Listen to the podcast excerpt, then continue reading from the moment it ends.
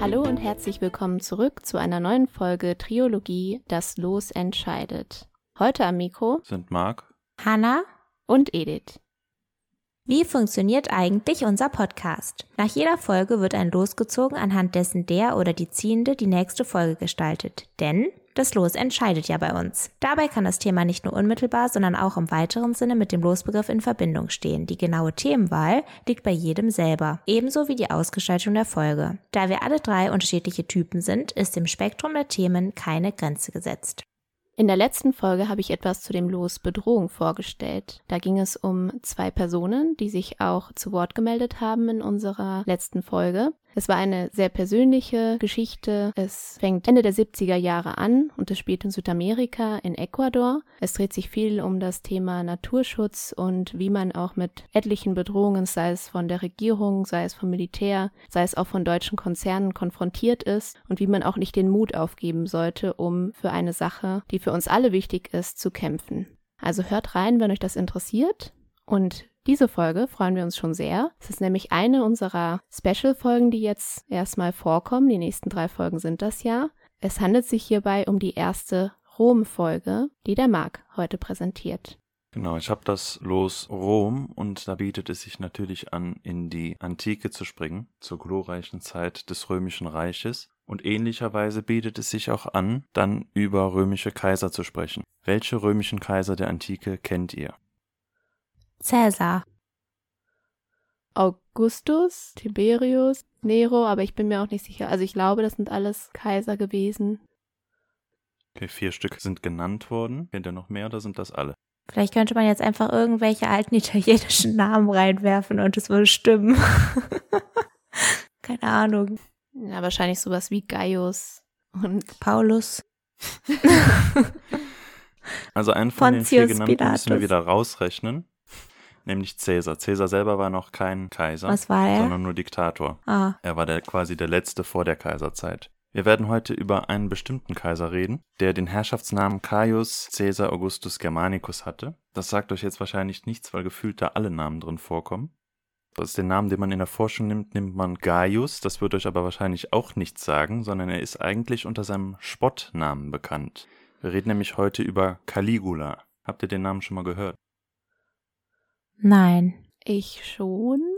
Aber vielleicht hängt das auch ein bisschen damit zusammen, dass ich deine Bachelorarbeit durchgelesen habe und viele Aufsätze, die dazu geschrieben hast. Aber ich kann mich nicht mehr an so viele Sachen erinnern. Also leg los. Aber abseits dessen hast du noch nicht von ihm gehört? Ja, abseits dessen schon. Aber was hast du abseits dessen von ihm gehört? Außer, dass er so Kaiser war, nicht viel. Auch, dass es zum Beispiel so ein Spottname ist. War mir unbekannt. Ich dachte, er heißt wirklich so. Ja, wenn man es ganz genau nimmt, ursprünglich war es kein Spottname, es wird aber im Nachhinein einer. Da kommen wir aber gleich zu.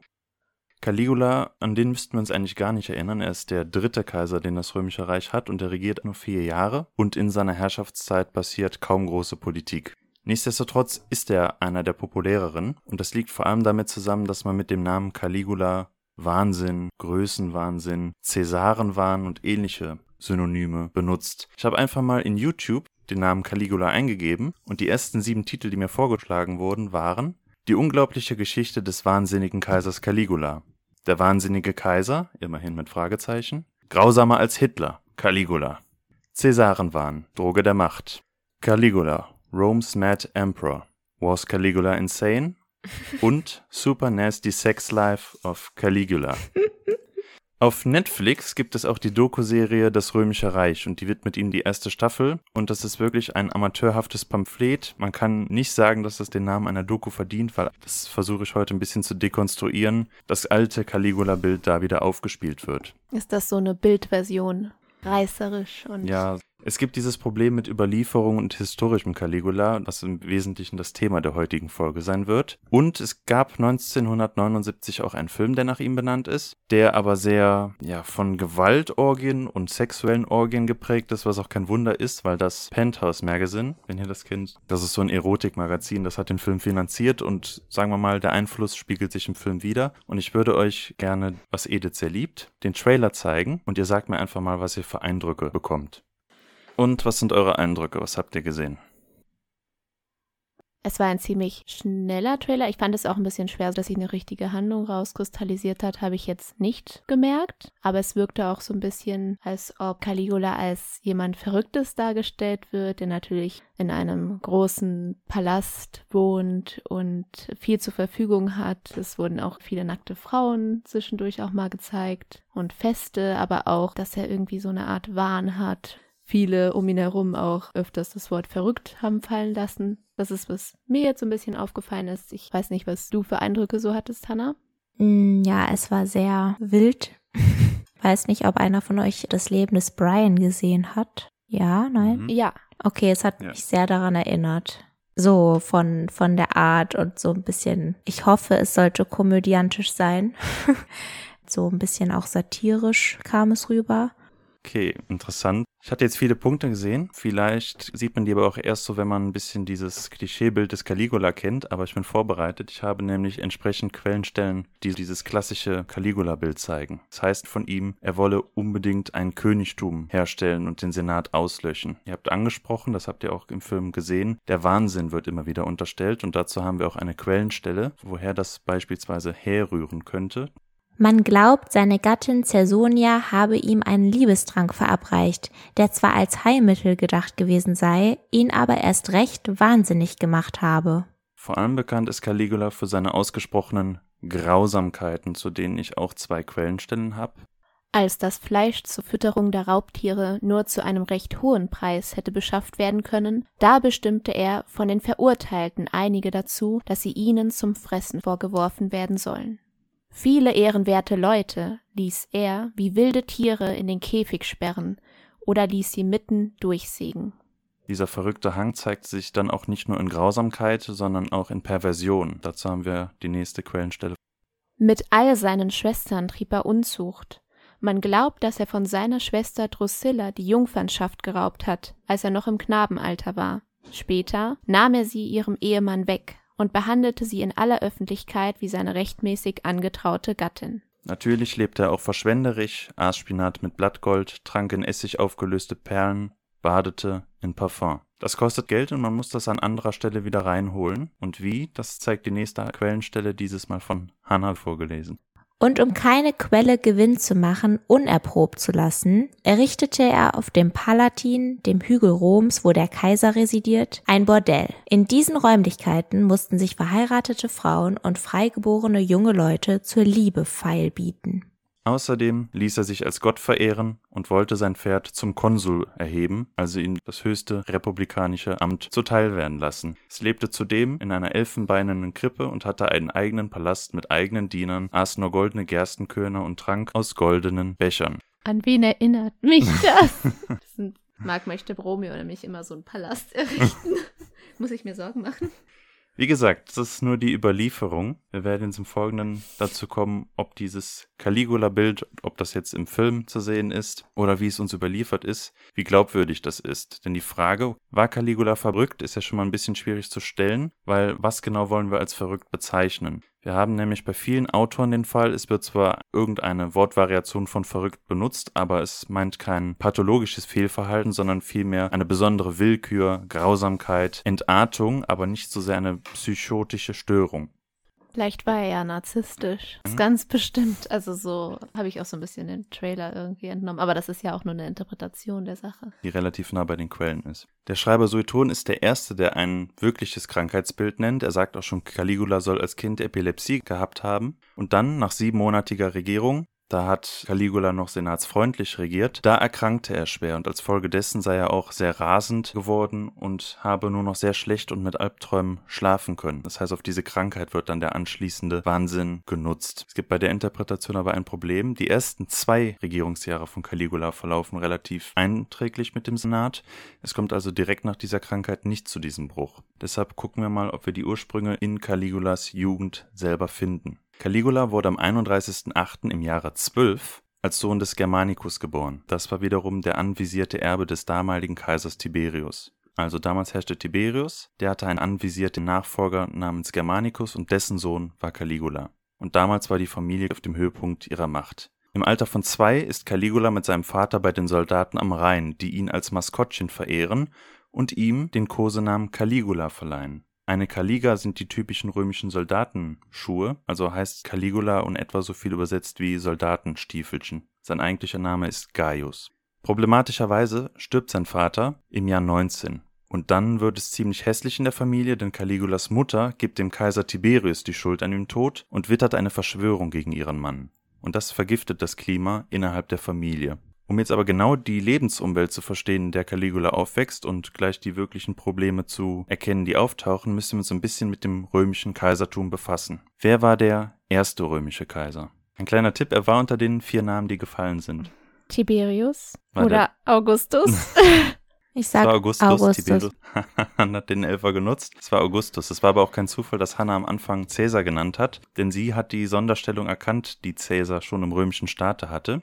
Der war nämlich Diktator auf Lebenszeit geworden. Seine Stellung hatte aber allein auf seiner militärischen Macht beruht. Das heißt, er war so eine Art Gewaltherrscher, der seine Stellung nicht legal abgesichert hat. Und was passiert in der Konsequenz mit Cäsar? er wird abgestochen vom Senat. Genau, vom Senat, an den er vorbeiregieren wollte. Es war eine weitläufige Senatverschwörung. Sein Adoptivsohn, Augustus, Augustus ist der Adoptivsohn des Cäsar, der lernt aus der Geschichte, denn er weiß, es reicht nicht einfach aus, ein Militärherrscher zu sein, der auf dem Diktat regiert, sondern er muss irgendwie seine Stellung rechtlich legalisieren und einen Kompromiss mit dem Senat finden, damit dieser seine Herrschaft akzeptiert. Und deshalb gibt es einen Deal. Offiziell übergibt Augustus die Macht an den Senat zurück, obwohl er weiterhin die militärische Kontrolle behält. Das heißt, er hält dem Senat eine Hand hin zur Mitregierung. Senat und Kaiser teilen dann die Regionen auf sich auf, die Provinzen, und offiziell übergibt der Senat dem Augustus Ämter und Amtsgewalt, die er eigentlich schon hat, aber jetzt dem Schein nach nochmal übergeben werden, wie ein republikanisches Mandat. Es mag uns jetzt etwas abstrus erscheinen, aber selbst Nordkorea nennt sich ja offiziell eine Republik, das heißt dieser republikanische Anschein zu wahren, der ist stabilisierend für die Regierung.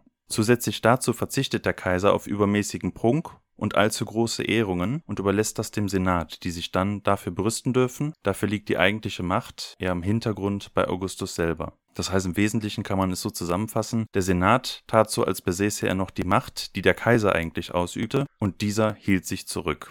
Und das war der Deal, den Augustus geschlossen hat, und das ziemlich erfolgreich. Also der Senat wusste Bescheid Richtig. war damit akkord. Genau, der Senat hat ja nur die Wahl, die Verhältnisse zu akzeptieren und jetzt liegen schon Jahrzehnte von Bürgerkrieg hinter denen. Das heißt, die sind auch an Frieden interessiert und der Deal des Augustus ist auch lohnend, weil sie werden zum Juniorpartner. Das heißt, die eigentliche Macht liegt zwar bei Augustus, aber sie werden schon relevant und bekommen weiterhin Ämter und Ehrungen und er verteilt. Und das ist ein bisschen das Problem an diesem System. Er ist derjenige, der für Karriere und Geld zuständig ist. Das heißt, jeder, der Karriere oder Geld machen will, der ist auf die Gunst des Kaisers angewiesen. Was ist das Problem an diesem System, wenn also die Senatoren auf den Kaiser angewiesen sind? Wie werden die sich verhalten? Schleimerisch und Ko- korrupt. ja, ich weiß auch nicht. Ja, Ja. schleimerisch ist ziemlich gut. Ja, ne? so konform, also alles nach seinem Willen. Genau, überkonform sogar. Und das führt auch innerhalb der Senatoren zu einer Konkurrenz, weil sie miteinander um die Gunst des Kaisers konkurrieren müssen. Sie müssen Freundschaft vorspielen und ihm Honig um den Mund schmieren in der Hoffnung, dass er sie dann belohnt. Unter Augustus funktioniert dieses System noch wunderbar. Sein Nachfolger Tiberius hingegen ist eine ganz andere Art Mensch und der hasst Schmeichelei bis auf den Tod. Und immer wenn er den Senat verließ, soll er gesagt haben, Oh, ihr Sklavenseelen.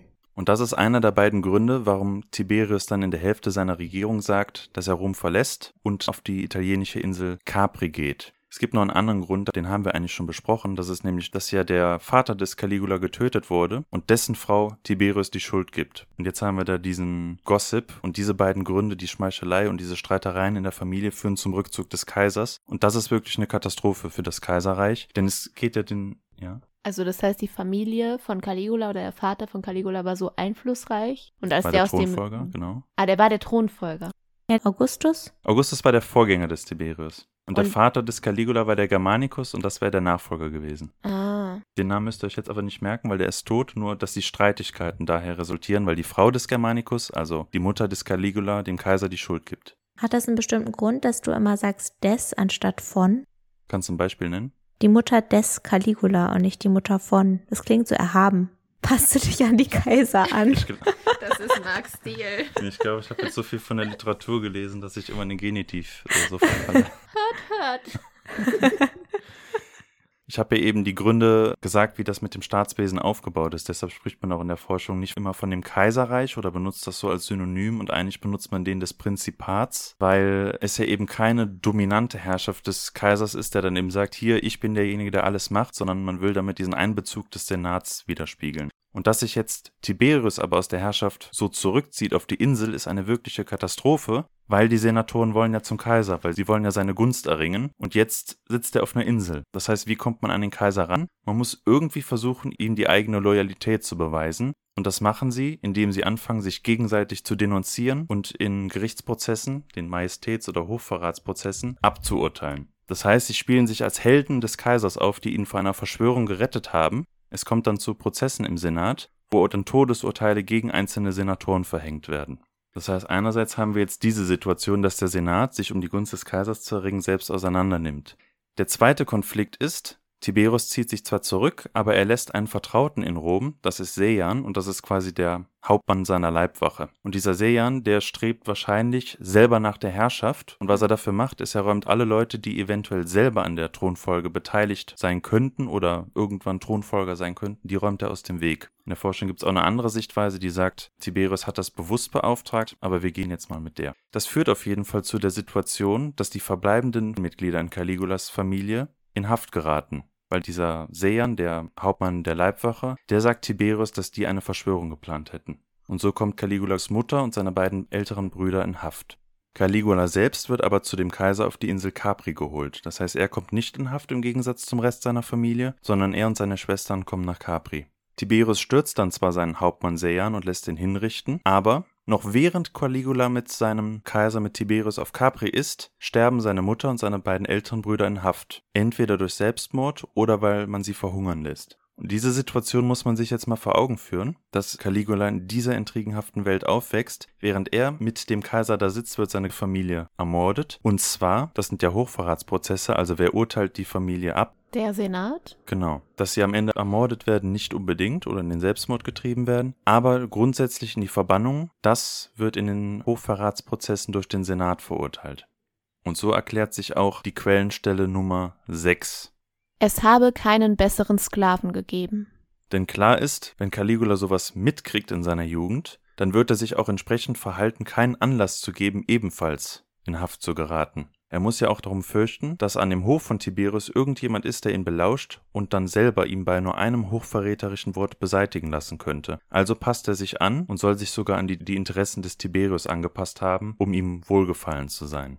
Mittlerweile ist Tiberius Ende 70, hat sich jedoch immer noch nicht ernsthaft um die Regelung einer Nachfolge bemüht. Er hat einen leiblichen Enkel, der passenderweise auch Tiberius heißt, Tiberius Gemellus, und eben Caligula. Die beiden sitzen mit ihm auf der Insel und sind die möglichen Kandidaten. Mittlerweile gibt es einen neuen Hauptmann der Prätorianer, also der Leibwache, und mit dem schließt Caligula sich kurz. Es ist zwar unklar, wer den Kontakt gesucht hat, aber klar ist, als Tiberius dann 37 stirbt, verhilft ihm dieser Hauptmann Makro dazu, dass er ihm nachfolgt und er ruft ihn zum Kaiser aus. Das heißt, obwohl Caligula gar nicht mit dem Senat oder sonst irgendwie vernetzt ist, dadurch, dass die Truppen ihn ausrufen, kann er die Herrschaft übernehmen. Und der Tiberius ist dann eines natürlichen Todes gestorben?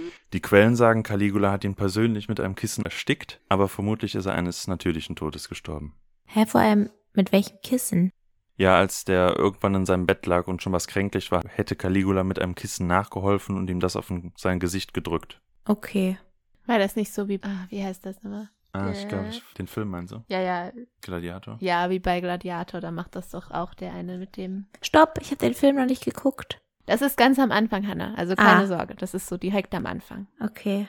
Kommen wir aber zurück zur Ausgangssituation. Also der Kaiser Tiberius ist tot und die Prätorianer, also die Leibwache unter ihrem Präfekten Makro, hat Caligula zum Kaiser ausgerufen. Der Senat, der kann nichts machen, der muss dem zustimmen. Und wir müssen uns wieder erinnern, der Senat waren ja die Leute gewesen, die seine Familie da abgeurteilt haben und sich selbst zerfleischt haben in diesen Prozessen. Deshalb ist es jetzt sehr interessant, wie Caligula reagieren wird, als er vor sie tritt. Aber er bittet ihnen wie Augustus Zusammenarbeit an, statt Oberherrschaft. Das Erste, was er macht, ist, er beendet und verbietet diese gefürchteten Majestätsprozesse und hebt auch die Indizierung verbotener senatorischer Werke auf. Kurzum, in die Herrschaft des jungen Mannes werden große Hoffnungen gesetzt, wie eine Quellenstelle unterstreicht. Da wirkt er dann ja noch nicht so verrückt, ne? wie er da im Trailer dargestellt wurde. Mhm. Denn alle Welt frohlockte über Gaius wie über keinen Herrscher seit Menschen gedenken. Man sah folglich in den Städten nichts anderes als Altäre, Opfergaben, Opferhandlungen, Menschen in weißen Kleidern, bekränzt und heiter, Optimismus strahlte aus den Gesichtern. Es gab Feste, Staatsfeiertage, musische Wettkämpfe, Pferderennen, Umzüge, nächtliche Konzerte mit Flöten und Zittern, Frohsinn, Ausgelassenheit, Ferien, Vergnügungen jeder Art für alle Sinne. Einen Wermutstropfen gab es aber zu Herrschaftsbeginn. Ich hatte ja gesagt, es gab zwei Kandidaten für die Nachfolge und tatsächlich wird nicht nur Caligula, sondern auch der Enkel des Tiberius, der Tiberius Gemellus, die werden zu gleichen Teilen im Testament als Nachfolger erwähnt. Allerdings kassiert Caligula mit Hilfe des Hauptmanns der Leibwache, kassiert das ein und adoptiert diesen Tiberius Gemellus stattdessen und sagt, ja, der wird dann aber mein Nachfolger. Das ist das Versprechen. Sind die nicht ungefähr gleich alt? Ja, genau, der Tiberius Gemellus ist ein paar Jahre jünger. Okay. Die ersten beiden Jahre des neuen Kaisers verlaufen vielversprechend. Man könnte dem Kaiser allenfalls vorwerfen, dass er die mühsam ersparte Staatskasse mit beiden Händen aus dem Fenster wirft. Allerdings in großen Teilen für das Volk, denn er veranstaltet aufwendige Zirkus- und Theaterspiele, er finanziert Speisungen für das Volk, verteilt Geldgeschenke. Zudem erlässt er bestimmte Steuern, baut einen Hafen für die Getreideversorgung und neue Wasserleitungen. Bereits im ersten Regierungsjahr erkrankte Caligula schwer, und das führt dazu, dass dieser Prätorianerpräfekt Makro, also der Hauptmann der Leibwache, sich schon darauf vorbereitete, die Nachfolge zu organisieren mit eben diesem Tiberius Gemellus, den Caligula ja kurz zuvor adoptiert hat. Wider Erwartung wurde Caligula jedoch gesund und er war natürlich hochsensibilisiert für jegliche Art von Verschwörung, die kannte er aus seiner Kindheit und was er macht, ist, er lässt sowohl den Tiberius Gemellus als auch den Prätorianerpräfekten Marco hinrichten, weil er ihnen vorwirft, dass sie eine Verschwörung gegen ihn geplant hätten. Hm. Das ist aber eines der wenigen schlimmen Sachen in den ersten Jahren, die geschehen. Eine Sache, auf die gehen wir noch ein, und das ist das besondere Verhältnis, das Caligula zu seinen Schwestern hat. Man muss hm. ja auch bedenken, das sind die einzigen Angehörigen, die er aus seiner Kindheit hat, die noch überlebt haben. Und besonders eine Schwester, die Drusilla. Ihr erinnert euch, das war am Anfang diejenige, mit der zusammen ein inzestiöses Verhältnis nachgesagt wurde. Was Quatsch ist. Aber was auffällig ist, die beiden haben tatsächlich ein sehr gutes Verhältnis. Sie ist mit einem seiner besten Freunde verheiratet, sie erhält außergewöhnliche Ehrungen und sie war auf jeden Fall, solange Caligula noch kein Kind hatte, in seine Nachfolgepläne involviert, denn ihr Mann war zum Nachfolger des Reiches dann bestimmt worden. Jedoch starb sie 38, also im zweiten Jahr seiner Herrschaft, sehr, sehr jung, mit Mitte 20 und Caligula hat das sehr, sehr schwer getroffen und dann machte er etwas Außergewöhnliches, was bis dahin eigentlich nur Männern zuteil wurde und auch das nur selten. Er ließ sie zu einer Göttin erklären und förderte anschließend den Kult um sie. Nach zwei Jahren Regierung aber kommt die große Wende, die Caligulas Verhältnis vor allem gegenüber dem Senat grundlegend verändert. Habt ihr eine Idee, was der Grund dafür sein könnte? Vielleicht werden seine anderen Schwestern getötet? Nein. Also ich weiß halt nicht, warum er jetzt plötzlich seine Meinung ändert. Er muss ja einen Anlass dazu haben. Irgendjemand versucht ihn zu stürzen. Genau, und wer? Der Sein, der andere. Der ist schon tot, leider, Hannah. Ach so, der. Dieser Tiberius Gemellus, der wurde schon getötet. Von ihm auch. Ach so, stimmt wegen Verrat, weil er dachte, dass es einen Komplott gibt. Genau. Und jetzt gibt es eins, und wie Edith richtigerweise gesagt hat, ausgerechnet vom Senat. Also man muss sich die Situation vorstellen. Aber warum? Also ich verstehe halt gar nicht, warum die das machen, weil so. die sich ja vertragen haben, oder? Genau, das ist der Punkt. Darüber wundert sich Caligula auch. Denn er hat ja in seiner Jugend mitbekommen, der Senat zerfleischt sich. Er hat mitbekommen, seine Familie wird ermordet und trotzdem bietet er ihnen Zusammenarbeit an und respektiert den Senat und trotzdem gibt es eine Verschwörung gegen ihn. Ja, vielleicht, weil die und sich dadurch da brechen bedroht wir ihm alle fühlen. Dämme. Weil er sie so gut behandelt? Ja. So von wegen, dass sie in seiner Schuld stehen, weißt? Wahrscheinlicher wäre ja eher, dass sie dann einen Umsturz mit einem eigenen Kaiserkandidaten geplant hätten. Wen wollten sie denn alternativ an der Macht haben? Sich selbst als Senat oder das weiß Einen man nicht genau, Senat. weil zu diesen Verschwörungen gibt es kaum, äh, kaum Hinweise zu. Auf jeden Fall eine Abschaffung des Kaiserreichs wird nicht diskutiert. Also es ist schon klar, ab jetzt gibt es nur noch Alleinherrscher. Jedenfalls kam diese Verschwörung für Caligula wirklich aus heiterem Himmel und er fand diese Heuchelei, dass man ihm einerseits die ganze Zeit schmeichelt, gute Miene zum bösen Spiel macht, andererseits aber dann ein Attentat gegen ihn plant, obwohl er sie respektvoll behandelt, unerträglich. Und schon im. Vorfeld hat sich gezeigt, dass Caligula nicht für unaufrichtige Schmeicheleien zu haben ist. Als er beispielsweise krank gewesen ist, hatten sowohl ein Bürger versprochen, sein Leben für ihn zu opfern, wenn er wieder gesund werden würde, und ein Ritter hatte gesagt, er würde im selben Fall Gladiator werden. Das hat ja gar halt so keinen sagt. Sinn. Wieso Doch, will denn jemand sein Leben Sinn. opfern, wenn er schon wieder gesund ist? Das ist doch Verschwendung. Nee, nee, nee, das war noch, als er krank war, haben die das gesagt.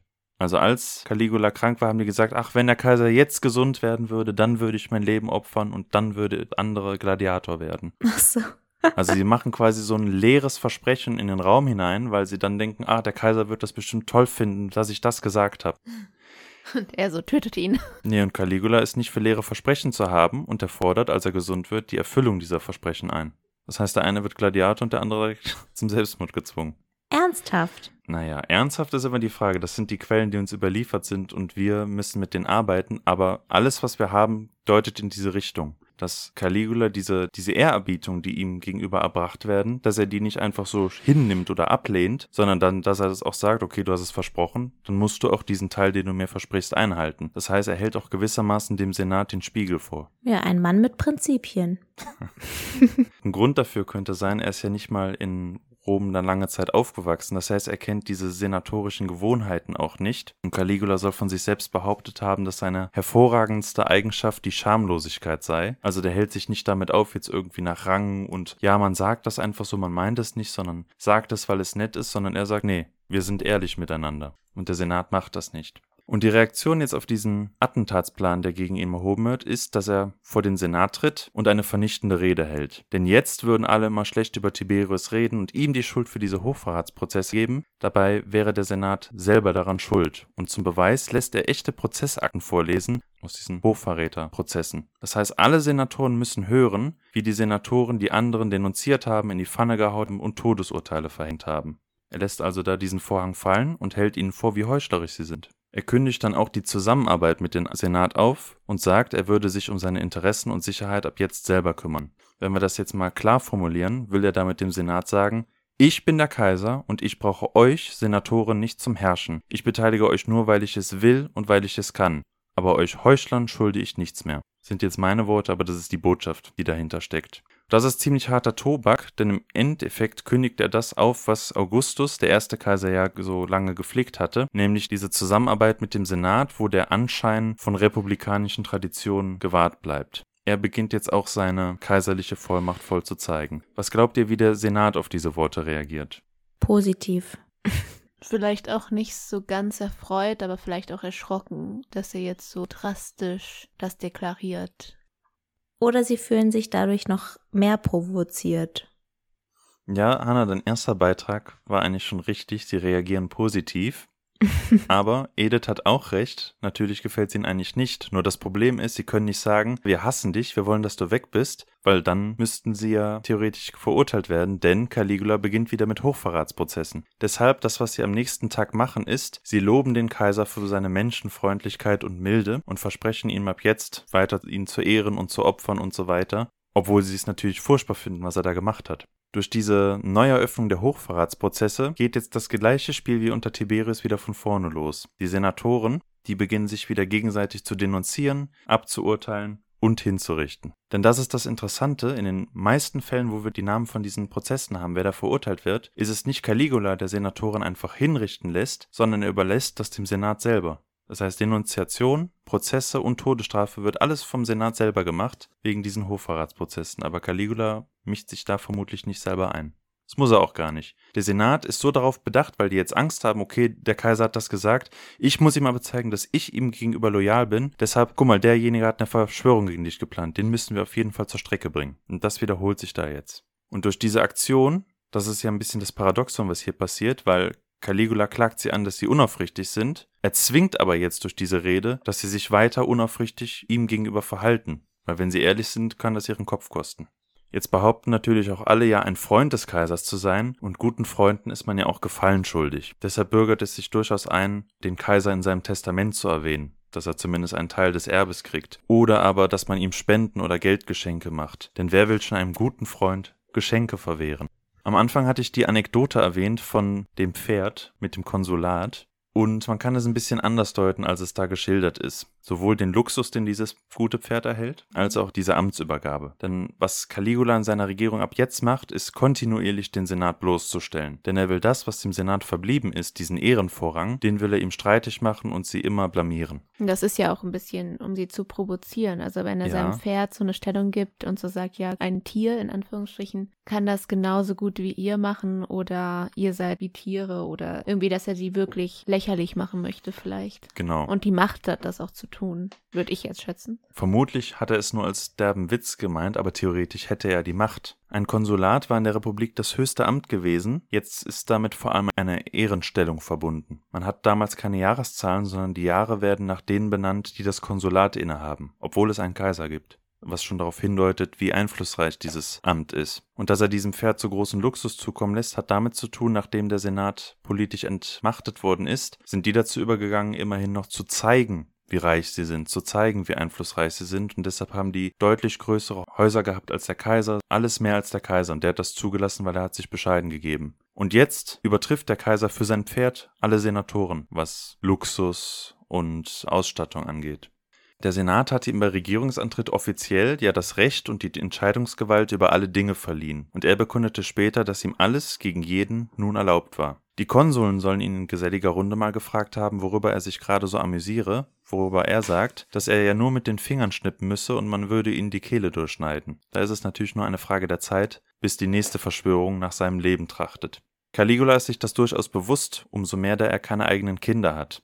Und ohne Nachfolger ist man natürlich ein beliebtes Ziel für Attentäter, da die ganze Dynastie mit ihm aussterben würde. Insgesamt war Caligula viermal verheiratet. Seine erste Frau starb während der Geburt ihres Kindes. Die Ehen 2 und 3 verliefen ziemlich ähnlich, denn Caligula ehelichte zwei bereits verheiratete Frauen, indem er die Männer zwang, sich von ihnen zu trennen. Die erste von den beiden übrigens während ihrer eigenen Hochzeit mit diesem Mann. Von beiden ließ Caligula sich nach kurzer Zeit aber wieder scheiden. Seine vierte Frau, die Caesonia, die wir am Anfang in der Quelle gehört haben, die bekam skandalöserweise erst kurz nach der Hochzeit, einen Monat danach spätestens, ihr gemeinsames Kind, das er nach seiner Lieblingsschwester Drusilla benannte. Dieses Hochzeitsverhalten von Caligula mutet jetzt ziemlich seltsam an, aber wir wissen, der Mann braucht einen Nachfolger, weil seine eigene Stellung ist bedroht und der ist sich schon bewusst, dass er ermordet werden könnte und dieses Risiko ohne Kinder steigt. Und deshalb wechselt er eben schnell Frauen, weil er möglichst schnell eine haben will, wo sich zeigt, okay, die ist in der Lage, mir ein Kind zu gebären. Und deshalb heiratet er diese Caesonia auch so spät, damit er weiß, okay, die ist hochschwanger, die wird mein Kind kriegen und die wird vermutlich auch noch weitere Kinder kriegen. Seinen Ex-Frauen, von denen er sich aber hat scheiden lassen, hat er den Umgang mit ihren vorherigen Männern dann aber trotzdem verboten. Ist ja doch ein Narzisst. also grausam war er auf jeden Fall. Mhm. Aber was war mit diesem einen Monat nach der Hochzeit? Hat die das Kind bekommen? Am Ende heißt es ja, er hat sich schon wesentlich früher mit ihr eingelassen, hat sie aber nicht geheiratet und hat sie erst geheiratet, als er sicher war, sie wird das Kind kriegen. Also nicht so von wegen kein Sex vor der Ehe. Es war auf jeden Fall skandalös in der Zeit. Schon allein, dass die Quellen Ja, das ja ne? auch so ausführlich berichten. Ja, es war auf Ja. jeden Fall skandalös. Es gibt auch Berichte, die sagen, am Tag der Hochzeit hätte sie erst das Kind bekommen. Das wird natürlich auch passen. Aber er wollte auf jeden Fall sicher gehen, dass er eine Frau bekommt, die ziemlich sicher schwanger wird von ihm.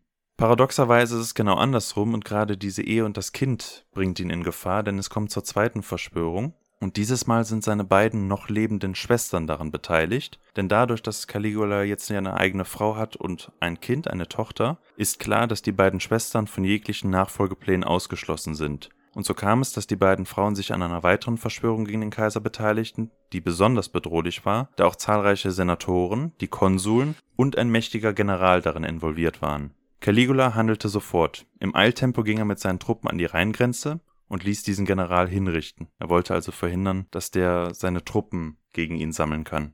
Den Mann seiner toten Lieblingsschwester lässt er hinrichten und seine beiden Schwestern schickt er in die Verbannung. Dabei lässt er eine von ihnen die Urne des toten Schwagers die ganze Zeit den ganzen Rückweg bis nach Rom tragen. Also er ist auch sehr grausam.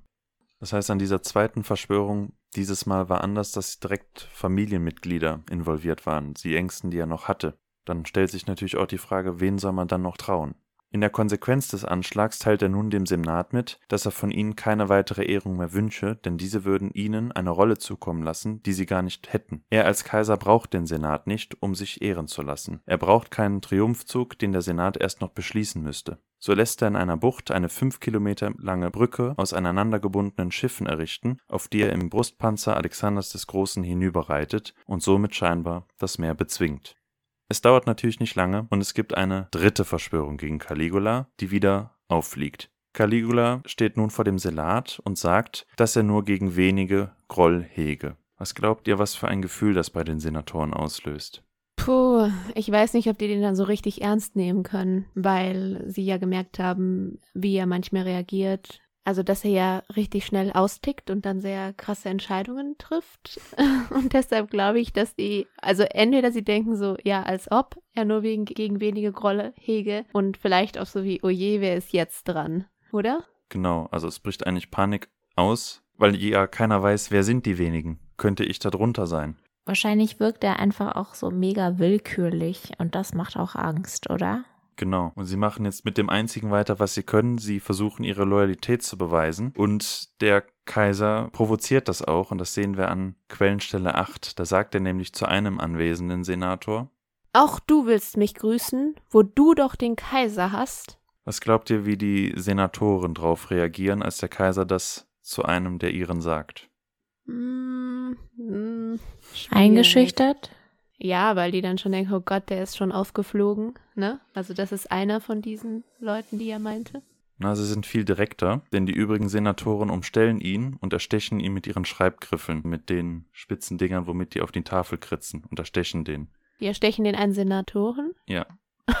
What? denn nur Es so kann man seine Loyalität zweifelsfrei beweisen. Mega verzweifelt. Ja, aber vielleicht ein gutes, guter Einblick, wie die sich fühlen.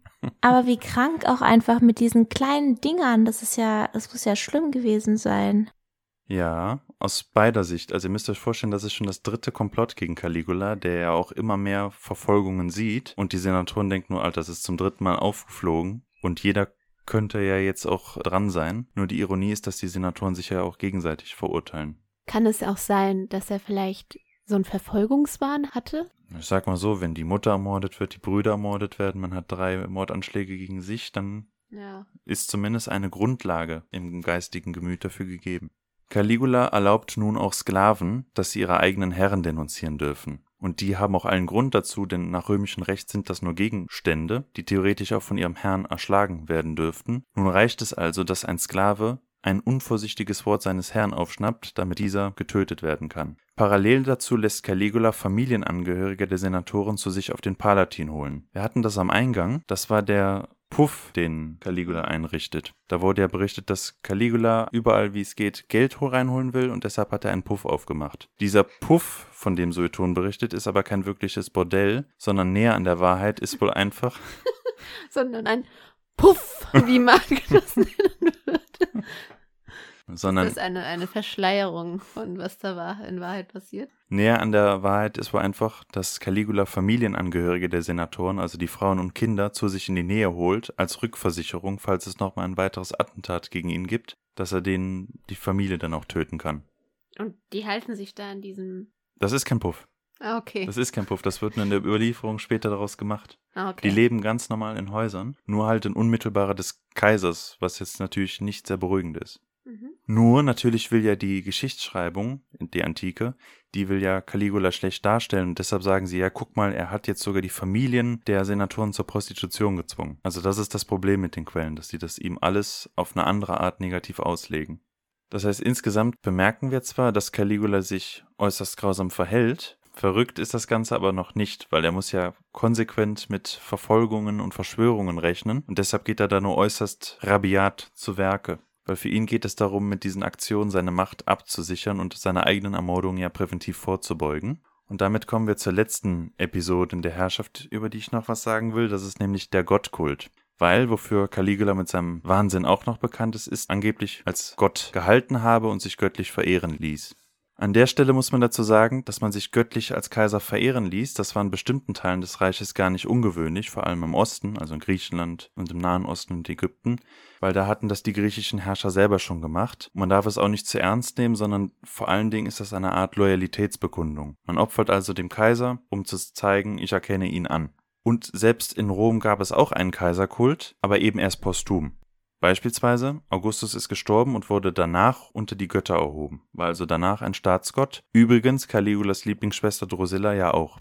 Hatte ich eben mal erzählt. Mhm. Das Besondere jetzt bei Caligula ist nur, dass er das schon zu Lebzeiten macht und auch in Rom selber. Jetzt müssen wir aber die Frage stellen, warum macht er das und wie könnte dieser Kult gemeint sein? Einerseits könnte man denken, es ist ein legitimierendes Element, weil er hat jetzt ja nicht mehr den Senat, über den er sich über die alte Republik irgendwie legitimieren kann. Und jetzt macht er irgendwie dieses göttliche Ding, dass er also von göttlicher Seite aus Legitimation erhält. Andererseits sehen wir auch hier, dass die Senatoren mit diesen göttlichen Ehrungen auf ihn zukommen. Das heißt, sie wollen ihm schmeicheln. Ja, irgendwann hat man die Schmeicheleien auch alle ausgereizt. Und dann geht man dazu über zu sagen, dass er ein Gott ist oder wie ein Gott ist und ähnliches. Aber hat er das nicht? Ah nee, das war Tiberius, der die Schmeicheleien gehasst hat. Genau, an Augustus und Tiberius ist das auch schon herangetragen worden. Ja, ihr seid doch wie Götter, sollen wir euch nicht so verehren? Nur die beiden haben das abgelehnt. Aber Caligula nicht. Der fand Wie gesagt, toll. Caligula mag ja keine falschen Versprechen und er fordert immer alles ein. Beispielsweise wird dann auch ein Kult um ihn eingerichtet, ein Caligula-Kult mit einem Priesteramt, bei denen es quasi Auktionen gibt und der Höchstbietende erhält das Recht, das oberste Priesteramt für ihn zu bekleiden, was ja total absurd ist. Es gibt auch eine Anekdote, da wird erzählt, dass der spätere Kaiser Vitellius vor ihm steht und Caligula will ihm eine Falle stellen. Er sagt nämlich, er habe sich gerade mit der Mondgöttin unterhalten, ob Vitellius sie nicht auch sehen könne. Was hättet ihr an seiner Stelle geantwortet? Das können nur Sie, erhabener Herrscher. Oder so ein Scheiß. Ich weiß es nicht. Du hast genau ins Schwarze getroffen. Weil er, er kann das ja nicht sehen, weil er ist ja kein Gott. Das können ja nur Götter. du hättest überlebt. Du wärst eine gute Senatorin gewesen. Tatsächlich sind beide Antworten, die man geben könnte, falsch. Oh. Weil entweder, nee, du hast Ach so, genau meine den Ausweg gefunden. Okay. Weil wenn er sagt, ja, ich sehe die Göttin, dann weiß Caligula, der hat einen an der Klatsche und lügt mich an. wenn er sagt, nein, dann würde er Caligula die Göttlichkeit absprechen. So aber hat er den Mhm. klugen Mittelweg gefunden. Das heißt, wenn jemand göttliche Verehrung an ihn heranträgt, dann fordert er es auch ein. Wir sehen aber insgesamt, dass Caligula von sich aus das selten macht. Denn vermutlich hat Caligula sich selber nicht für einen Gott gehalten, denn er hat diese Götterimitation nie dauerhaft aufrechterhalten. Er ist also nicht dauerhaft im Kostüm eines Jupiter rumgelaufen, sondern immer nur zu speziellen Events. Zu diesem Götterzeug, das klingt jetzt in unseren heutigen Ohren auch alles sehr komisch, aber wenn wir jetzt mal an die Krönung von King Charles denken, Mhm. was ist der zentrale Akt der Krönung gewesen? Die Krönung. Ja, aber da ist Wenn noch er gesalbt wird, ganz genau. Was, warum macht man das? Warum lässt man sich salben? weil man dann von Gott auserwählt wurde, zu herrschen. Ganz genau. Das ist Gottes Gnadentum. Wir sind im das 21. ist so Jahrhundert. lächerlich. Das ist so lächerlich. Das regt mich so auf. Wirklich. Das ja, Aber da okay. siehst du mal, wie allgegenwärtig das noch ist. Mhm. Aber Charles reagiert eigentlich so, wie ein Augustus das tun würde. Er lässt sich nämlich salben. Gottes Gnadentum, ich bin von Gott auserwählt, aber er würde es niemals so sagen. Also er stellt sich ja nicht ins Interview und sagt, eigentlich müssen Sie mal gar nichts sagen, Gott hat mich geschickt. So. Ja, Das weil die ja gar nicht. nichts sagen. Die reden ja nicht. die äußern sich ja zu nichts. Deshalb muss man vielleicht auch im Beispiel des Caligula vieles mit der Götterverehrung gar nicht so ernst nehmen, weil es ist vor allem Ding so ein Loyalitätsding. Aber es geht nicht immer darum, dass das implizit dann auch behauptet wird, dass er sagt, ich bin ein Gott. Es gibt halt diesen Kult, ne? aber es ist nochmal eine andere Sache. Es gibt nämlich auch dazu eine Anekdote. Da soll nämlich Caligula als Jupiter aufgetreten sein und ein Schuster aus dem Publikum hat ihn ausgelacht. Ja, das macht man bei Caligula halt nicht so oft. Der ließ ihn erstmal vor sich auf die Bühne bringen und hat den Schuster gefragt, wofür er ihn denn halten würde. Und darauf hat er gesagt, Für einen großen Schwätzer. was meint er, wie hat Caligula in seiner Art darauf reagiert? Mild. Das waren wahrscheinlich die letzten Worte, oder? Er hat ihn gehen lassen. Echt? Caligula war sehr Er ist doch großherzig. empfindlich, wenn das vom Senat kam, aber da hat er offenbar keine Probleme gesehen, was auch ein Indiz für die Göttlichkeit sein könnte. Wir sehen auch in den frühen Quellen, dass dieser Vorwurf mit der Göttlichkeit, dass er verrückt sein soll, erst später gemacht wird. Also das spricht auch nicht dafür. Ich habe aber noch einen Querverweis zu Ediths vorletzter Folge. Denn im Osten des Reiches, hatte ich ja gesagt, war der Kaiserkult schon wichtig, um Loyalität zu bezeugen. Aber in einer bestimmten Region hatte Caligula jetzt schon große Probleme. Wo könnte das gewesen sein, liebe Edith? Der Nahe Osten, Israel. Genau, in Judäa bei den Juden. Denn Caligula kommt auf die glorreiche Idee, an einem ganz besonderen Ort eine Kolossalstatue vor sich hinzusetzen, wo ihm ein Opfer und sowas gebracht werden soll. Wo könnte das gewesen sein? In Jerusalem? Hm, wo genau? Ah, auf dem Tempelberg. Beim Heiligen Tempel. Also innen drin. Wovon wir heute ja noch die Klagemauer haben. Mhm. Und da wären ihm die Juden auch beinahe äh, rebellisch aufs Dach gestiegen. Es kam aber ein Ereignis davor. Der Senat hasst Caligula, er hat aber das Problem, dass der gegenüber dem Volk sehr spendabel ist und auch seine Leibwache ist ihm gegenüber treu ergeben. Zum Verhängnis wird Caligula am Ende sein eigenes Misstrauen und sein grausames Vorgehen. Bei den Ermittlungen zur dritten Verschwörung wollte er nämlich den Vater von einem der Täter zwingen, an der Hinrichtung seines Sohnes teilzunehmen. Bei dem Verhör wiederum gibt der Vater an, selbst Teil der Verschwörung zu sein und nannte als Mittäter drei der engsten Vertrauten des Kaisers, wozu auch die beiden Hauptmänner seiner Leibwache zählten. Geprägt wie er war, wuchs nun das Pflänzlein des Misstrauens in Caligula gegen seine engsten Vertrauten, und er beginnt die drei Vertrauten gegeneinander auszuspielen, und die merken jetzt, was läuft, und sie wissen, wenn wir die Gunst des Kaisers jetzt verlieren, ist es auch mit uns vorbei, und wir müssen handeln. Am 24. Januar 41, im vierten Jahr seiner Regierung, Aha. besucht der Kaiser das Theater mit seiner Familie. In den unterirdischen Gängen lauern die Verschwörer ihn auf und erstechen den Kaiser und mit ihm seine Frau. Seine kleine Tochter Drusilla wird gegen eine Wand geschmettert. Und das ist das Ende des Caligula. Wenn wir jetzt Was für ein ein stressiges der- Leben. Vor allem, der hat ja auch nur vier Jahre regiert. Ja, ziemlich kurz. ne? Auch so Und ist auch richtig Nicht so viel tragisch passiert. Mit dem Anfang, also dass quasi er so endet wie seine Familie. Hm. Ja, die Familie hat echt kein Glück. Die Überlieferung zeichnet einen verrückten Kaiser, was vor allen Dingen an der Überlieferung selber liegt. Denn es sind entweder senatorische bzw. aristokratische Texte. Die drei Schreiber, die hier zu nennen sind, sind Cassius Dio, Tacitus und der Nicht-Senator Sueton. Also das sind gerade Leute aus jener Schicht, gegen die Caligula vorgegangen ist. Der Senat muss jetzt in seiner Geschichtsschreibung erklären, wie es zu diesem Kontrollverlust kommen konnte. Und das begründen die ja nicht damit, dass die unaufrichtig gegenüber dem Kaiser kommunizieren und es diese ganzen Hochverratsprozesse gab, an denen sie ja beteiligt waren, sondern sie sagen, der Kaiser war verrückt. Seht ihr nicht, was der alles gemacht hat? Der hat uns alle umgebracht. So erklären die das dann. Der hat mit seiner Schwester geschlafen. Genau, das sind so klassische Ja, ihn so Topoi, die dann ne? gespielt werden. Und die andere Quellenüberlieferungsseite ist auch nicht besser, weil das sind die jüdischen Quellen. Und nach der Sache mit dem, was im Tempel passiert ist, waren die dem auch nicht wohlgesonnen. Caligula wurden nachweislich Fake News angedichtet, zum Beispiel der Inzest mit seiner Schwester. Wichtige Infos wurden weggelassen, zum Beispiel alles im Umfeld zu diesen Verschwörungen gegen ihn, die ja die Paranoia und das harte Vorgehen gegen die Senatoren dann erklären würden. Oder Fakten wie seine Göttlichkeit werden aus dem Kontext gerissen. Diese Quellen wurden zunächst unhinterfragt übernommen und prägten das Bild des Kaisers Caligula. Er galt als Paradebeispiel für den Herrscher, der wegen seiner Allmacht maßlos und tyrannisch wird. Im 19. Jahrhundert begann man dann, ein Krankheitsbild zusammenzufassen, den sogenannten Cäsarenwahn, den ihr vielleicht schon mal gehört habt. Gekennzeichnet eben durch eine unangeschränkte Allmacht, wobei hierbei weniger ein wirkliches Krankheitsbild vorliegt, als vielmehr ein Katalog von Fehlverhalten gesammelt wird.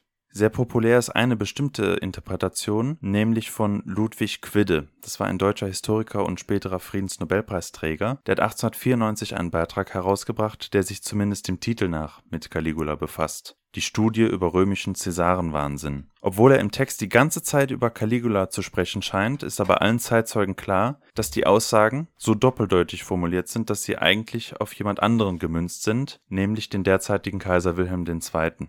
Zu diesem Wilhelm II., da musste ich viel streichen, aber es ist super interessant. Ein paar Sätze, denn bei der Geburt von Wilhelm II. wurde so unglücklich sein Arm eingeklemmt mit einer Zange, dass der dauerhaft unterentwickelt blieb. Und die Mutter hat diesen, dieses Kind, ihr eigenes Kind, abgelehnt. Und das hat wirklich zu großen Minderwertigkeitskomplexen geführt. Und das wiederum hat dazu geführt, dass Wilhelm II. sich immer sehr groß und pompös gemacht hat, immer sehr martialisch geredet hat. Und das war eine totale Fehlbesetzung für den deutschen Thron, was ja dann auch mit zum Ersten Weltkrieg führt.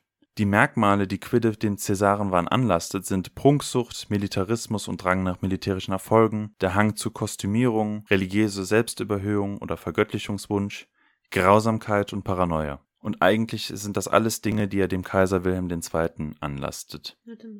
Über den Cäsarenwahn, da habe ich euch eine Quellenstelle mitgebracht, mhm. wo es um diesen Cäsarenwahn geht und wie er entsteht. Und man kann es durchaus als Gesellschaftskritik in der wilhelminischen deutschen Zeit verstehen. Der Eindruck einer scheinbar unbegrenzten Macht lässt den Monarchen aller Schranken der Rechtsordnung vergessen, bringen ihn vollends die Vorstellung bei, ein über alle Menschen durch die Natur selbst erhobenes Wesen zu sein. Bei ihm erwächst zugleich die Ansicht, dass es ein verächtlicher, gemeiner Haufen ist, der ihn umgibt, und wenn wirklich alle, auch das Volk, widerspruchslos diesen Herrscher untertan sind, dann ist es ja wirklich zu verwundern, wenn ein so absoluter Monarch bei gesunden Sinnen bleibt.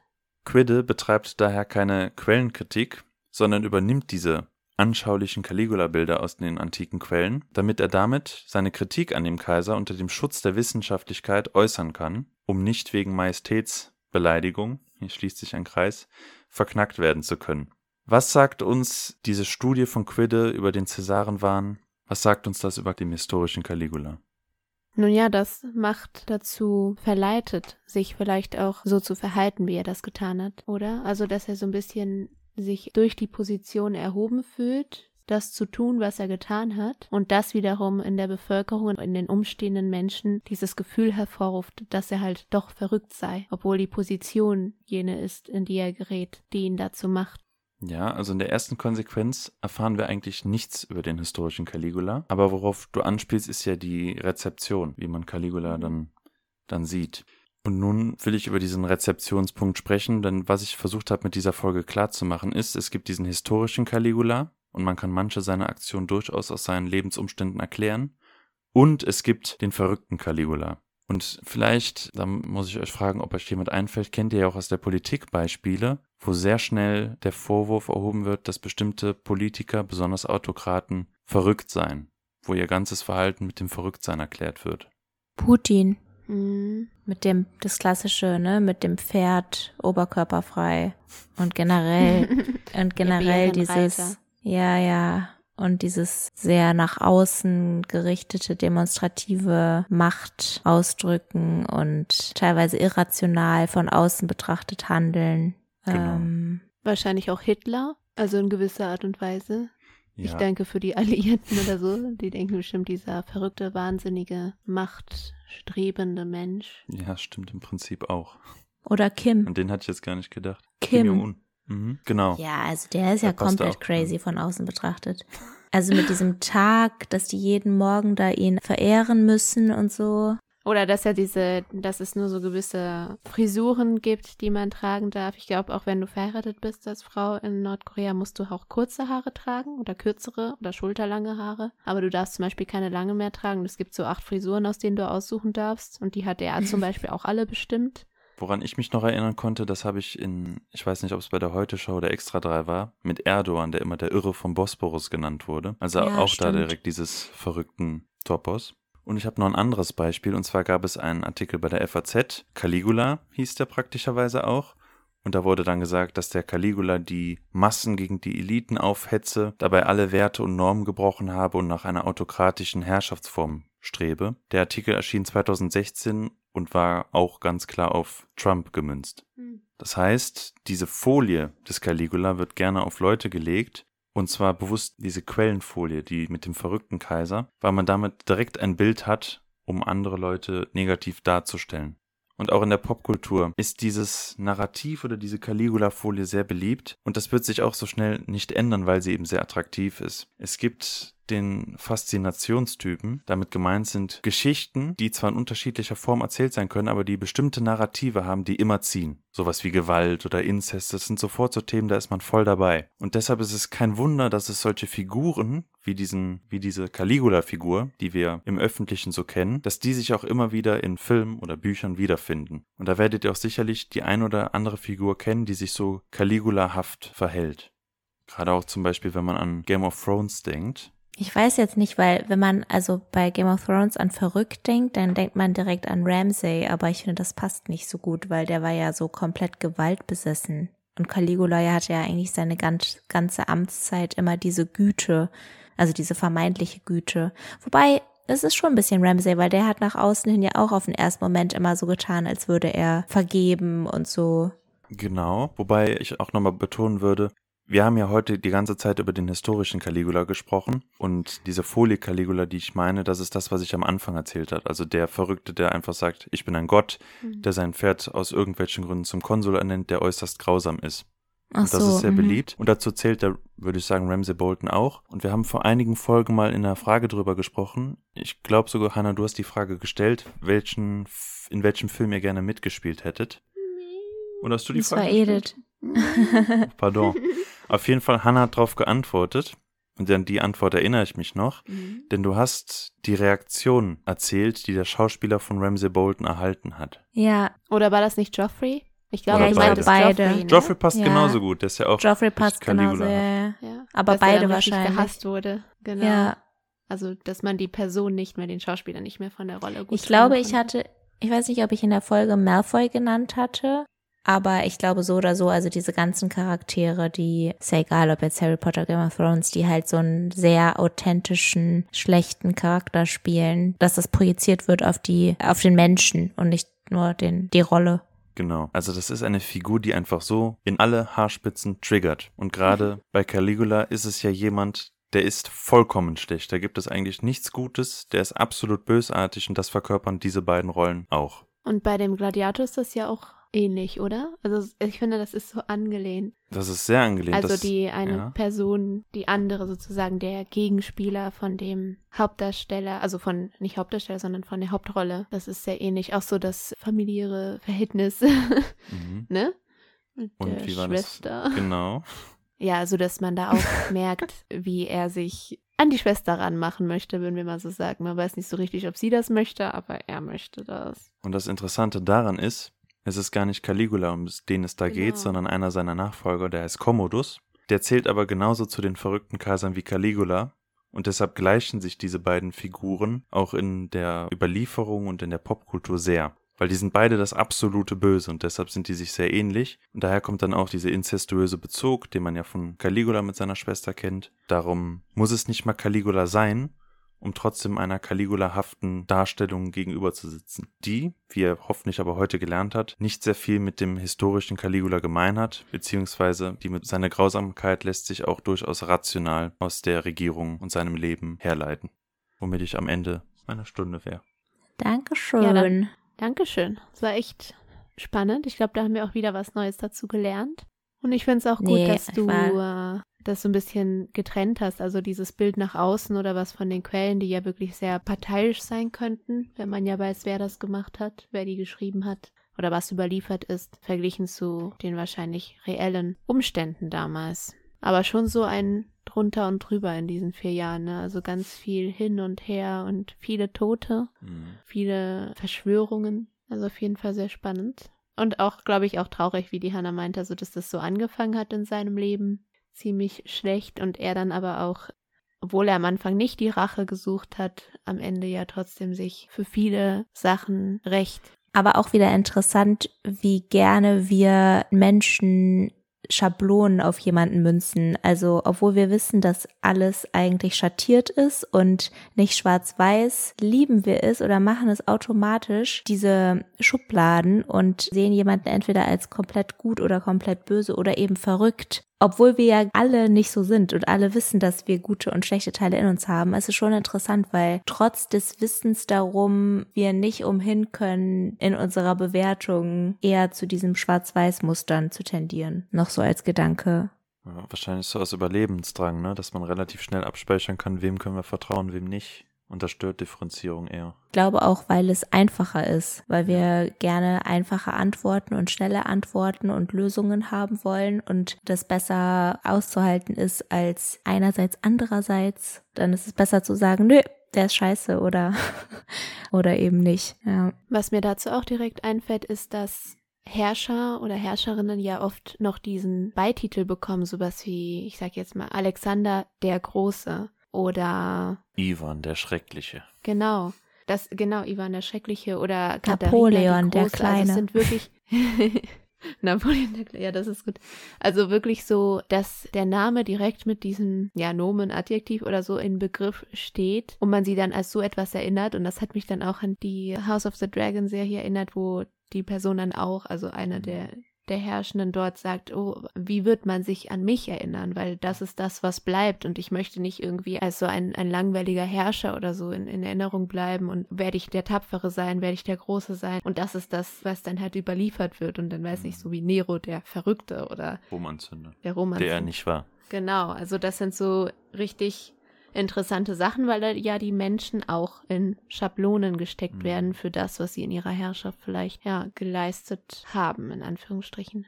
Übrigens noch einer von diesen Folien ist Augustus selber, weil er gar nicht Augustus hieß, sondern Octavius. Augustus war der Titel, dem ihn der Senat verliehen hat, weil das heißt übersetzt so viel wie der Erhabene. Also wir kennen Augustus über seinen Ehrentitel und nicht über seinen richtigen Namen.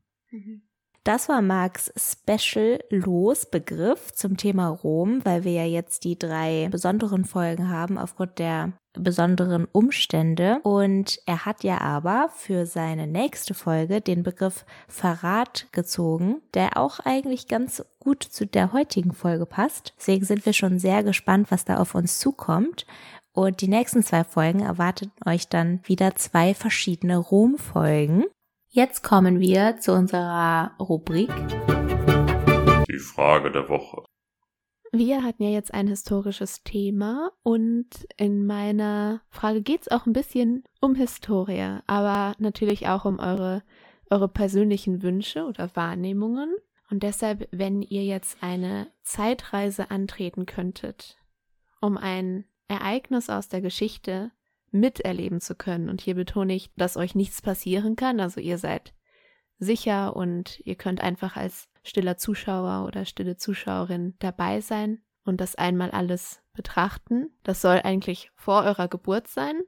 Also alles so 1997, 98 davor. Was wäre denn dieser Moment? Wo würdet ihr gerne mal dabei sein und das mal miterlebt zu haben?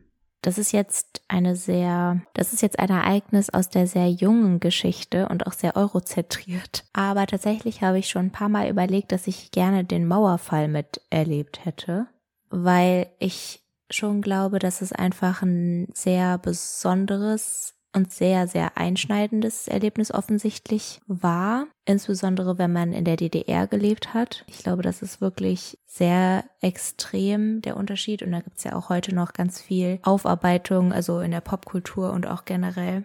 Und das hätte ich gerne miterlebt und irgendwie auch mitgefühlt, wenn das Sinn hat. Also, weil ich mir nicht vorstellen kann, wie das gewesen sein muss. Wie gesagt, gerade in, in Ostdeutschland, weil es ja wirklich so war. Es war eine komplett eigene Welt und auch so abgeschottet. Und dann diese Mauer, wo man, keine Ahnung, Monate vorher noch dachte, die wird einfach nie fallen, auf einmal mehr oder weniger für die Öffentlichkeit dann doch gefallen ist. Und es gibt ja auch, wenn man sich Filme anschaut, wird es auch immer wieder so dargestellt, dass die Menschen das auch erstmal gar nicht glauben können oder auch erstmal vielleicht sogar Angst haben, teilweise rüberzugehen und auf die andere Seite, sag ich mal in Anführungszeichen. Und diese neue Welt, die sich da eröffnet, ist bestimmt atemberaubend, ist vielleicht das falsche Wort, aber ja, so unbegreiflich gewesen. Das kommt mir jetzt in den Sinn. Ich glaube, ich würde entweder sagen, die Weimarer Republik, um so ein Gefühl dafür zu kriegen, wie so dieser Wechsel zustande kommt von, von der Kaiserzeit und dann hin zum Nationalsozialismus. Weil man kann jetzt aus der Retro-Perspektive natürlich immer die großen Linien ziehen, aber mich würde so interessieren, wie die Zeitgenossen so viel wahrgenommen haben und ob das dann wirklich alles so hoffnungslos war und ja, irgendwie sowas zu sehen, bevor Geschichte dann entsteht. Ich meine, da sind wir jetzt theoretisch auch. Wir wissen ja auch nicht, was jetzt in den nächsten 10, 20 Jahren passiert, ob gewisse Personen wiedergewählt werden oder was noch für Konflikte auf uns zukommen, aber gerade so mit dem Wissen dann von heute zu sehen, wie sich das entwickelt, dann nochmal zurückzuspringen, das wäre, glaube ich, spannend. Oder ich glaube, ich wäre dann gern beim Alexanderzug dabei gewesen, also bei der Eroberung von Alexander dem Großen, weil da ist die Überlieferung ähnlich schlecht wie bei Caligula und man weiß sehr wenig, wer Alexander war, was seine Motive waren. Das ist wirklich sehr, sehr schlecht überliefert und das wäre wirklich sehr spannend weil auch da wieder super spannend zu sehen ist. Die Menschen waren die ganze Zeit nur in Griechenland und kommen dann auf einmal bis ans Ende der Welt und stellen fest, dass es gar nicht das Ende der Welt ist und die Welt viel größer ist und da so Kulturen aneinander kommen, die voneinander nur aus Sagen gehört haben. Das wäre ja ungefähr so, ein, so eine Veränderung, wie wenn man heute auf einem anderen Planeten Leben findet oder so. Also Vergleich hinkt ein bisschen, aber so ein riesen Weltsprung ist das. Dass eine ganz andere Welt tausende Kilometer entfernt auf einen zukommt. Das muss wirklich ein riesen Ding gewesen sein. Das erste Kannst Mal dich ja Elefanten Elon- zu sehen und sowas. Ja, vielleicht nicht Elefanten, aber andere Tiere, die es halt in in Indien gibt. Kannst dich ja Elon Musk anschließen und auf dem Ja. Mars. An was hattest du denn gedacht, Edith? Ist, hast du auch was überlegt? Ja, habe ich mir. Und äh, ich finde eure beiden Ideen eigentlich ganz cool. Also ich sehe die schon mit so einem Hammer in der Hand auf die Mauer einschlagend und irgendwie auf der Mauer stehend, tanzend oder so. Und Marc, kann ich mich eigentlich sehr gut mit dem Alexanderfeldzug vorstellen. Also irgendwie passt das, glaube ich, ganz gut. Ich habe auch schon gedacht, dass ich glaube, Marc mehr so zurück in die Geschichte greift und du so mehr in die frühere Geschichte. Das passt, glaube ich, auch sehr gut zu euch. Und ich habe auch zwei Sachen, die mir eingefallen sind, aus verschiedenen Beweggründen. Zum einen halt finde ich die Befreiung aus der spanischen Kolonialmacht sehr spannend in Südamerika. Ich glaube, das hätte ich in Ecuador sehr interessant gefunden. Auch so den, die Begegnung zwischen ja, Simón Bolívar und den anderen Befreier, der aus dem Süden kam in Guayaquil. Aber Wozu es Folge 10 gibt. Genau, wozu ihr Folge 10 von uns anhören könnt, zum Los Kolumbien. Also ich glaube einfach dieses Gefühl, was du auch beschrieben hast, Hannah, von diesem Mauerfall und dann das Gefühl in Lateinamerika, in Südamerika mitzubekommen, dass man in Anführungsstrichen zumindest ein Stück freier oder so ist, Republiken gebildet werden können später. Das ist, glaube ich, ein sehr wichtiger Moment, den ich toll fände. Und andererseits habe ich mir schon viele Gedanken drüber gemacht und ich glaube, weil, weil es ja so viele Spekulationen gibt, aber ich glaube, das klingt jetzt ganz komisch, ich hätte gerne Jesus getroffen, wenn es ihn wirklich gibt oder nicht gibt. Das ist halt so die große Sache, die große Frage, ob es eine historische Persönlichkeit gibt, eine historische und das nicht so wie mehrere Propheten oder so waren, die umhergereist sind oder Prediger, sondern dass das wirklich, wenn das eine Person gewesen wäre, wie er dann wirklich gewesen wäre. Und das fände ich spannend. Vielleicht jetzt nicht unbedingt bei der Kreuzigung, weil das ist sehr traurig. Aber ähm, irgendwo bei so einer, einer von seinen Reden und Ich bin äh, Brian. Meine Frau ist spannend. auch Brian. das wäre ganz interessant gewesen. Ja, spannend. Bestimmt aber auch irgendwie enttäuschend. Ja, kann gut Wenn du sein. denkst, ne? das ist der Heiland. Der Messias. Genau. Aber Ja, sehr vielen cool. Dank. Das war Die Frage der Woche. Bevor wir gleich noch in unseren Abschluss übergehen, wollte ich euch noch ein paar, ja, so einen kleinen Feedback-Blog hier mal einbauen, dass da uns zu der letzten Folge auch relativ viele Kommentare zugeflogen sind und Äußerungen, wie die Folge so angekommen ist bei den Menschen und das haben wir auch bei den anderen Folgen auch. Es war eigentlich so mal sehr schön und da wollten wir einfach mit euch teilen, was die Zuhörenden vom Podcast so zu sagen haben. Genau. Wir freuen uns auch, wenn wir weiterhin zum Beispiel Kommentare auch zu dieser Folge hören oder zur kommenden, die ja Hannah moderieren wird, auch mit ihrer Folge zu Rom. Und deshalb lese ich jetzt mal ein bisschen anonym Sachen vor. Den Podcast haben wir bis weit nach Mitternacht angehört. So spannend und mutig von euch beiden. Wer diese beiden sind, das erfahrt ihr in der letzten Folge. Edith, ich liebe diese Folge. Ich habe die mir heute noch nochmal angehört. Also wir haben ja auch jemand, der die sogar schon zweimal an einem Tag angehört hat. Genau, auch noch ein Kommentar zu Hannas elfter Folge von uns. Das war einmal zu Philipp und Abdel. Da fand jemand den Titel sehr interessant und hat sich da auch schon mal ein bisschen äh, eingehört. I started already listening to the 11th episode, Friendship between Philippe and Abdel. The title got me interested. Und auch noch einen sehr schönen Kommentar dazu zu der letzten Folge. My full respect to Pedro. Our world still needs lots of Pedro. Someone who just cares about more than just a daily normal standard life process. I wished myself to live for such a case, to fight for the environment, for something, for humanity, etc. Hope you know what I mean. You must be so proud of, ja, jetzt verrate ich es lieber nicht, of bla bla bla, and what they have achieved and what they live for. Und danke für eure Arbeit. Muss sehr schwer sein, das alles vorzubereiten. Und ja, das ist manchmal schwer, aber ich glaube, wir tun das alle drei sehr gerne, ne? Das habt ihr echt super gemacht. War mega interessant. Ganz liebe Grüße. Der Podcast ist wirklich toll gemacht. Vor einer Weile hatte ich mir die Folge über Frida Kahlo angehört. Es war auf jeden Fall das Los Zufall. Ja. Was ich mir schon lange vorgenommen habe, ist mal wirklich bei jedem Arbeitsschritt, den ich für eine Folge mache, mal die Stoppuhr zu drücken, um zu gucken, wie viel Zeit dafür am Ende wirklich einfließt. Ich glaube, das wäre wirklich mal interessant zu wissen. Beides. Also wir freuen uns auf jeden Fall, dass es ja so auf positive Art euch unsere Folgen gefallen haben. Auf jeden Fall freuen wir uns jedes Mal, wenn man uns weiterempfiehlt oder ihr das irgendwie an ein bisschen teilen könnt oder so. Das hilft uns auch immer, weil wir ja schon ein bisschen Arbeit dahinter stecken und auch sonstige Kritiken, Fragen, Anmerkungen sind wirklich immer willkommen. Genau, nächste Woche könnt ihr euch dann die nächste Special-Folge anhören und da wird Hannah dann auch das Los Rom präsentieren. Bestimmt geht es dann nicht um Caligula, aber wir freuen uns schon, was auf uns zukommt. Ihr findet uns sonst auch auf Instagram unter trilogie.podcast. Da haben wir immer noch Begleitmaterial und Fotos. Da könnt ihr uns gerne abonnieren oder Kommentare dalassen. Und ansonsten auch wie gewohnt unsere E-Mail-Adresse trilogie.podcast.gmail.com. Wir freuen uns immer, wenn ihr uns schreibt und wenn ihr irgendwelche Anregungen habt. Dann würde ich sagen, bis zum nächsten Mal. Tschüss. Tschüss.